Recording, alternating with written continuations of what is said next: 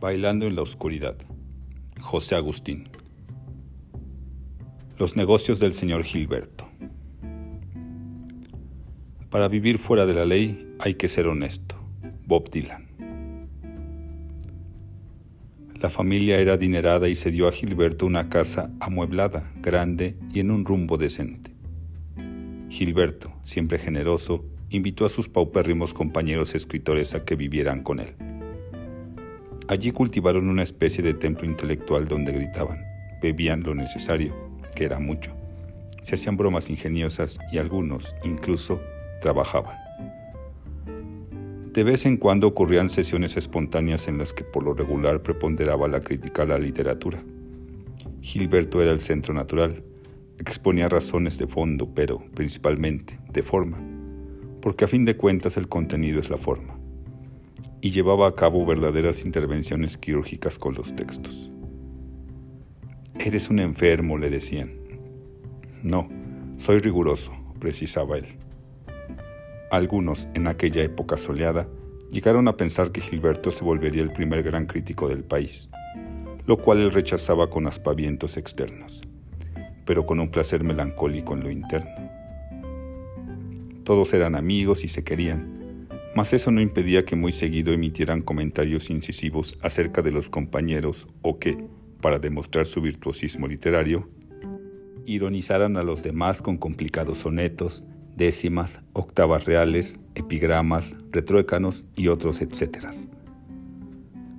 Por desgracia, la casa no duró mucho tiempo, pues de repente, en un ataque de conciencia, como reconoció después, Gilberto se consideró necesitado de dinero y la vendió.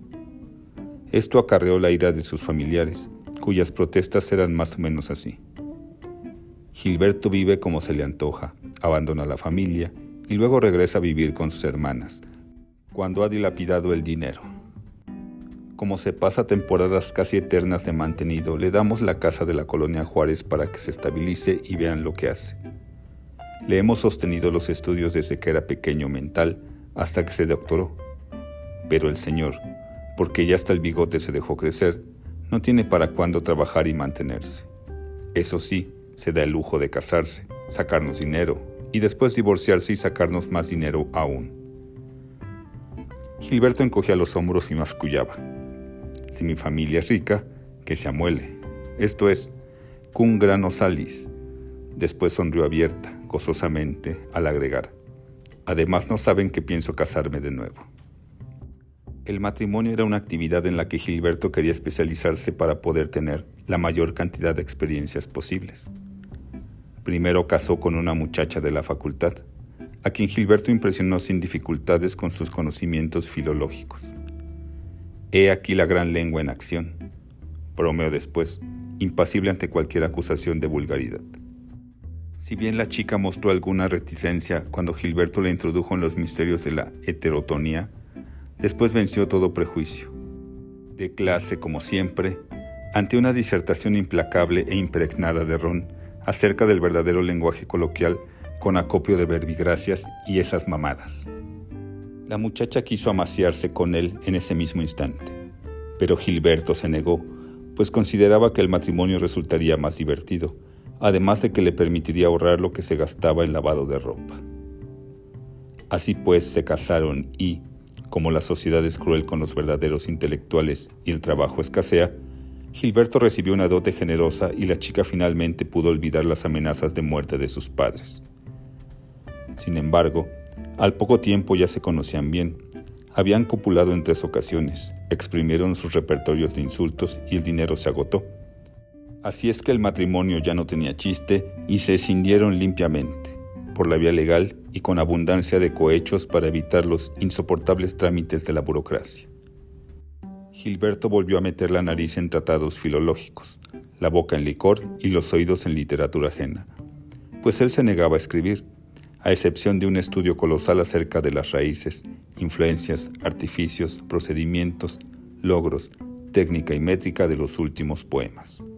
Los buenos, de S. de Mirón, Gilberto pensaba deslizar este estudio en algún certamen ad hoc, pero como nunca había concursos con las características de prestigio y liquidez económica que él requería, vio cuán innecesario era continuar escribiéndolo y las tres cuartillas, a doble espacio, mecanografiadas, ya fueron sepultadas en un folder destinado a consultas posteriores.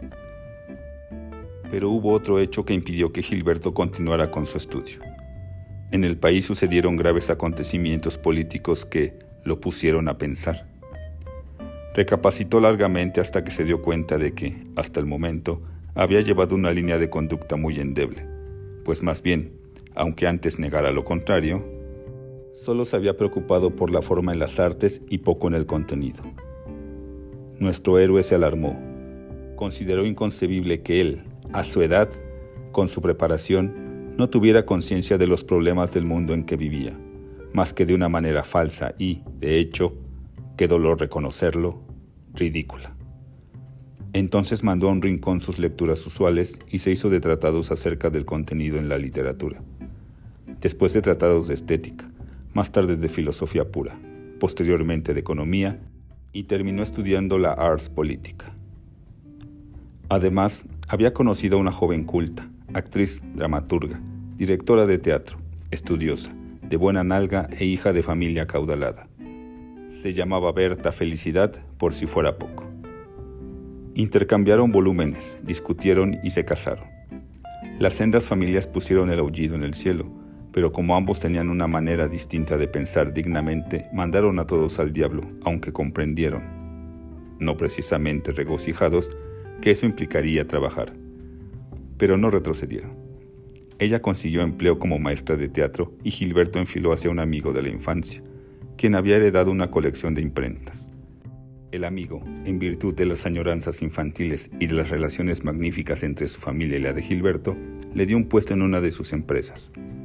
Gilberto hacía allí bien poco y le sobraba tiempo, y como su flamante esposa debía dar clase, actuar y escribir una tragedia precortesiana, Gilberto buscó nuevos ambientes. Desechó a los intelectuales por decadentistas y pequeño burgueses, y a su jefe amigo por capitalista lumpenburgués y comenzó a asistir a seminarios de marxismo, a círculos de estudio. Después, dos hechos importantes ocurrieron. Ya no soportaba a su esposa y sus nuevos amigos insistían en que militara en el partido. Gilberto volvió a meditar.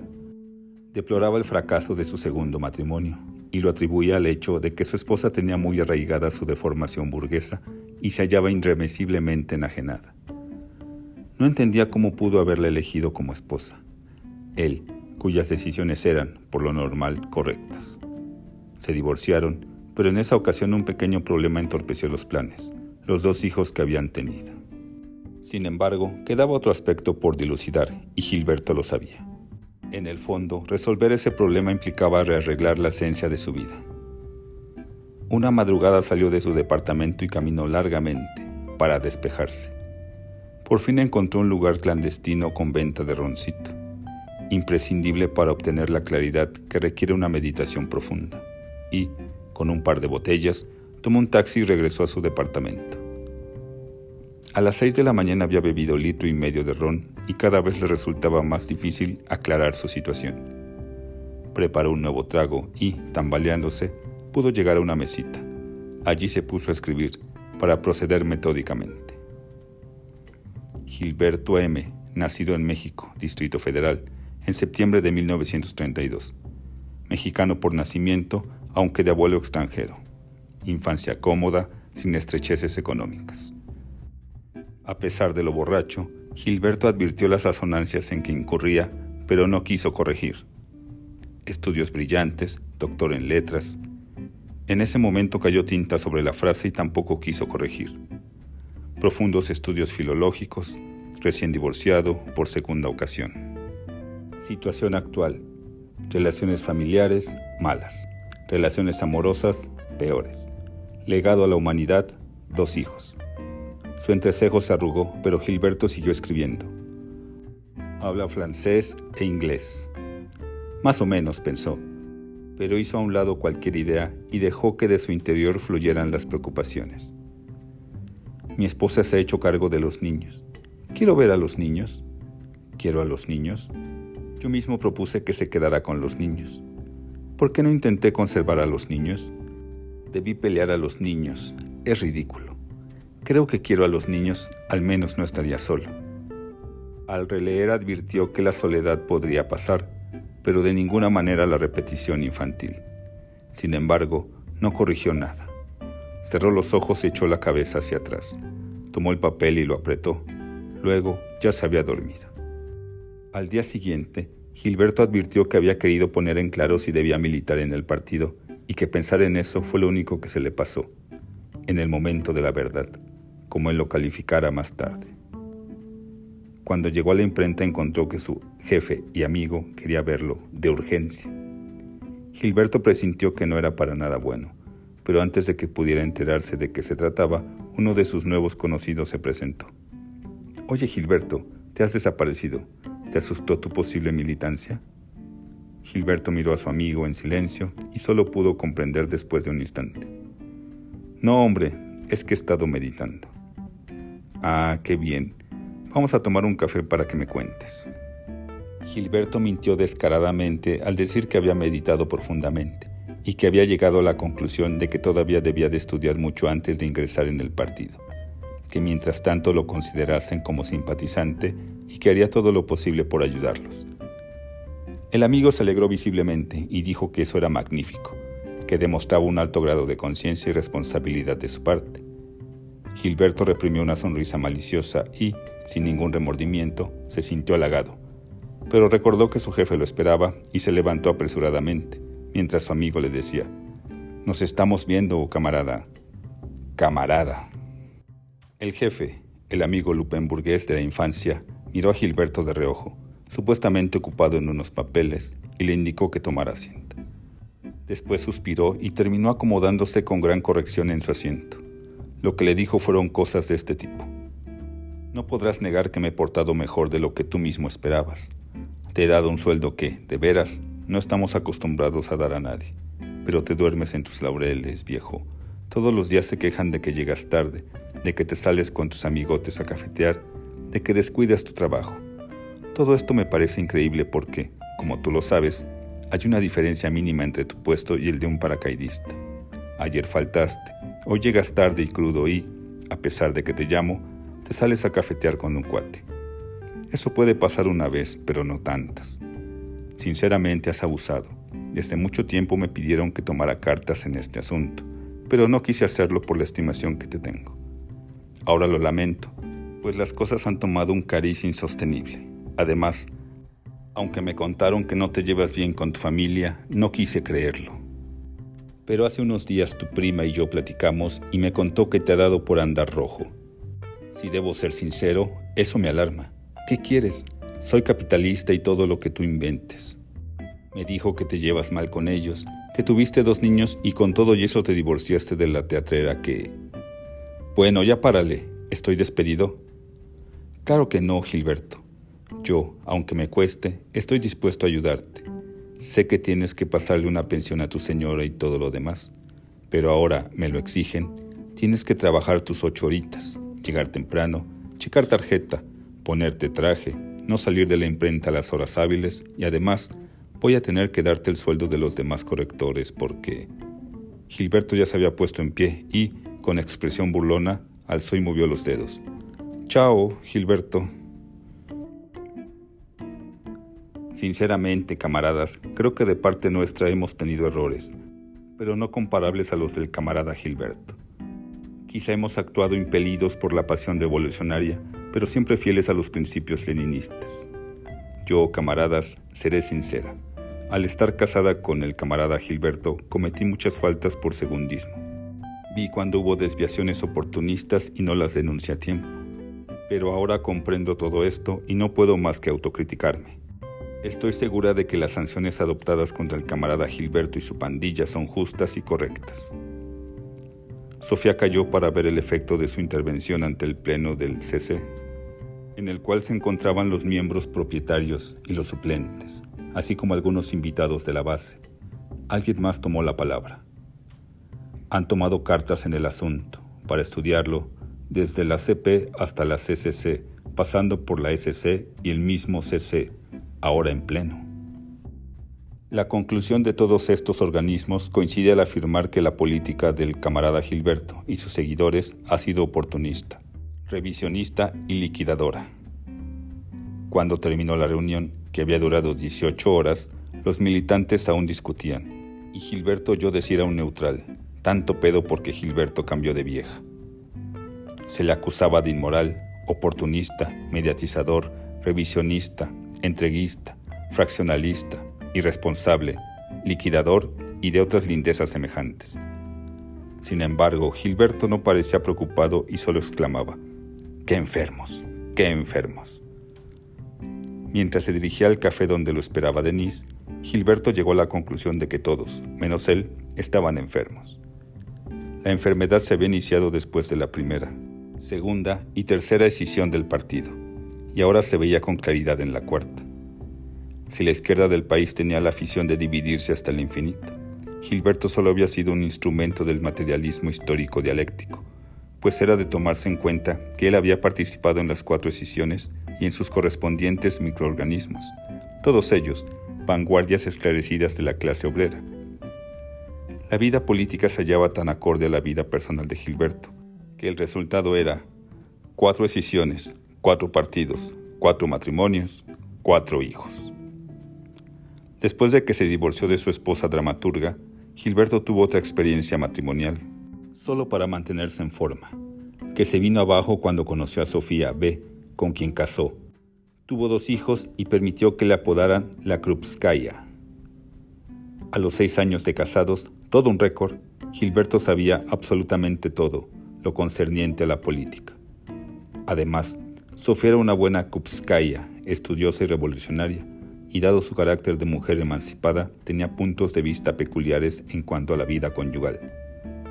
Como no era una esposa común y corriente, sino el brazo izquierdo del dirigente definitivo de la vanguardia esclarecida de la clase revolucionaria, debía estudiar y cumplir con sus deberes de cuadro partidario.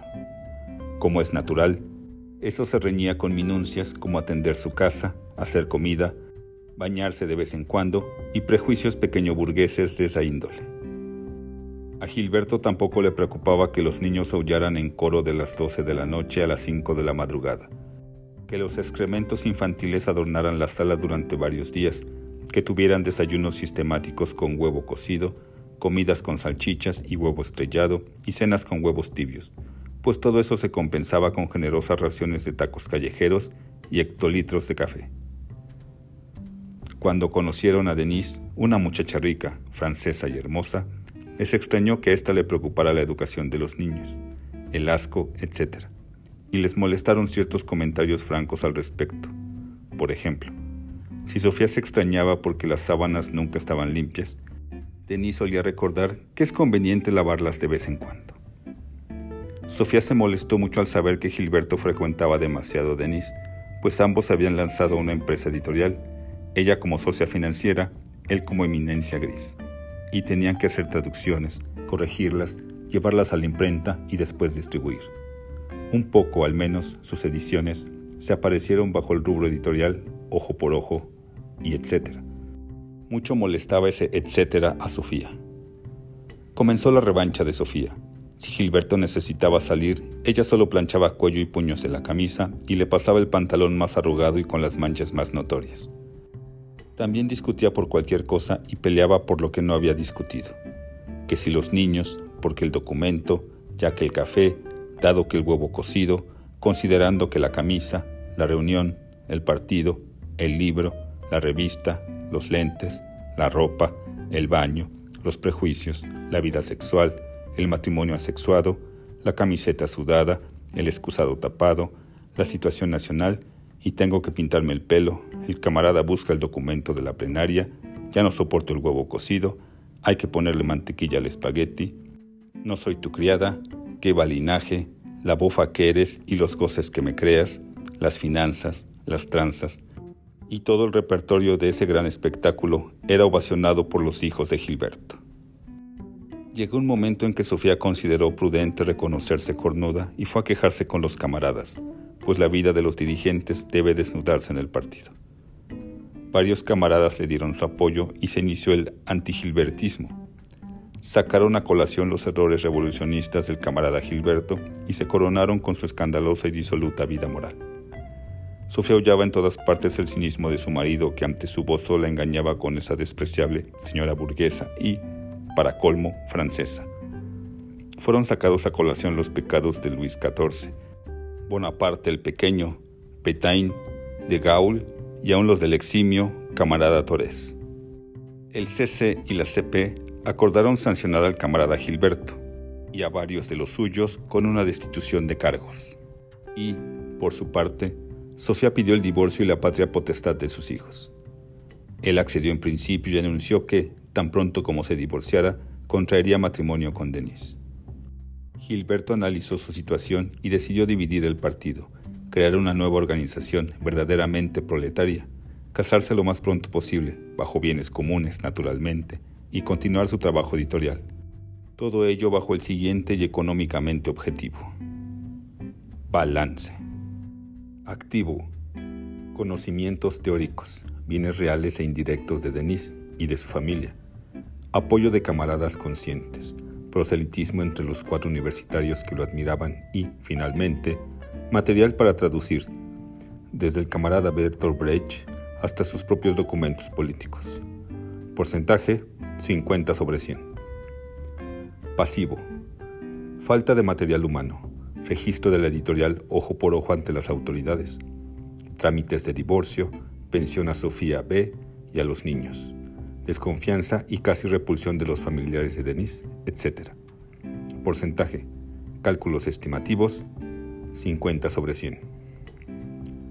Liquidez. Tablas. Nada contra nada. Ojo por ojo. Comentario. Aunque la situación es difícil, se considera que, con audacia, Gilberto Enterprise podrá salir adelante. Audacia no le faltaba a Gilberto. Gilberto inició los trámites del divorcio, pero en un lapso breve y a pesar de los reparos de Denise, empezó a considerar las posibilidades de la bigamia, ya que divorciarse cuesta mucho tiempo y dinero, además de que hay que supeditarse a la legalidad burguesa. Para ocultar las verdaderas actividades de Gilberto ante la familia de Denis, nuestro héroe pasó como profesor de filología, sabio extravagante y distraído, y toda la cosa. La madre de Denis hizo todo lo posible por evitar el matrimonio, pero a la larga no tuvo más remedio que ayudar a la pareja. Les consiguió un departamento y lo llenó de finos muebles provenzales. Gilberto, por su parte, se comportó con amabilidad y con descendencia. Consintió en bañarse dos veces por semana, pero, eso sí, se negó a restar tiempo a sus quehaceres políticos. Por el contrario, intensificó sus actividades. Después de trabajar tres horas en una revista pseudo-revolucionaria que despertaba del más impecable desprecio de Gilberto, pasaba el día reclutando gente para la nueva organización. Supo entusiasmar a varios estudiantes de economía y se apuntó triunfos innegables al hacer que varios militantes de su ex partido se agruparan con él. Pero el colmo de su habilidad fue lograr que otro microorganismo se escisionara también y que sus dirigentes principales pasaran a formar parte del recién CC. La boda con Denise se llevó a cabo con todo el sigilo posible, dado que Gilberto aún no se divorciaba de Sofía B. Aprovechando una corta visita del padre de Denise en viaje hacia Sudamérica y, con una buena propina, un juez toleró algunas irregularidades al casarlos. Los pocos presentes brindaron con los buenos vinos de la familia de Denise. Hicieron bromas amenas y nadie discutió problemas políticos. Denise no podía creerlo. La luna de miel fue interrumpida a las dos horas porque Gilberto debía recopilar datos para un informe acerca de las discrepancias con sus ex camaradas, a quienes ahora llamaba Toglitatis rancheros. Además, tenía que visitar a Sofía B. para darle la pensión alimenticia de los niños, esto es, no sin que antes Denise le prestara la cantidad requerida. En tales actividades ocupó 14 horas. Denise lo esperó ansiosamente para cenar y preparó unas exquisiteces gastronómicas. Sin embargo, Gilberto llegó acompañado por sus doce discípulos principales y Denise tuvo que preparar cena para todos. Después esperó pacientemente a que acabaran de discutir pero a las 5 de la mañana prefirió acostarse. Una situación semejante imperó durante los siguientes días.